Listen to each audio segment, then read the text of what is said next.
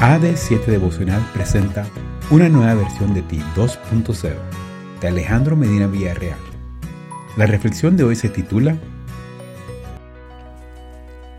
Mentalidad de esclavos, 5 de noviembre.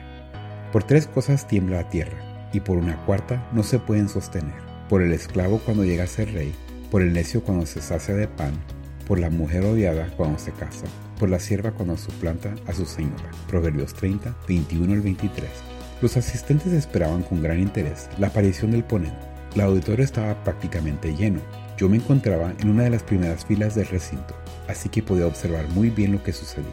De pronto, el carismático líder hizo su aparición, acompañado de un reconocido periodista. Allí estaba Mikhail Gorbachev, el expresidente de Rusia, impulsor de la perestroika y transformador de su patria, quien permitió la llegada de la democracia a un país que había vivido 70 años de comunismo.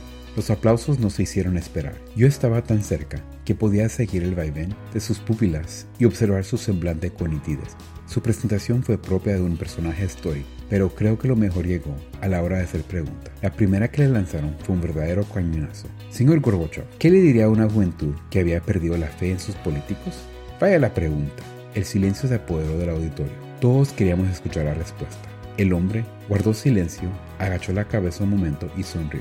Entonces, con voz firme dijo, Jóvenes, no le dejéis vuestro país a los inexpertos. Si vosotros no participáis en la construcción política de vuestro país, entonces los inexpertos tomarán las riendas y las cosas serán mucho peores. Las palabras del líder ruso me dieron vueltas en la cabeza durante varios días. Él trataba de decir que no podemos conformarnos con los mal liderazgos, que debemos participar en la construcción de mejores opciones para conducir a la sociedad.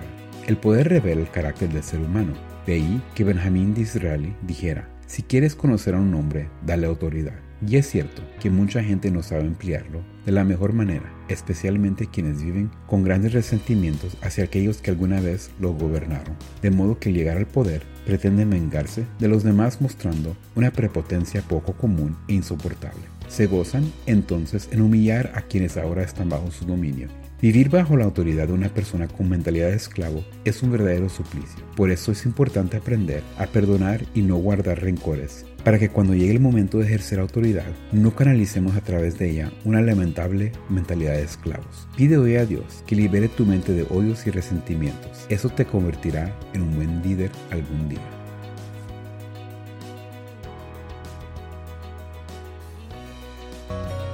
Gracias por escuchar. No olvides que puedes interactuar con nosotros a través de nuestras redes sociales en Facebook, YouTube e Instagram como AD7 Devocional. Chao.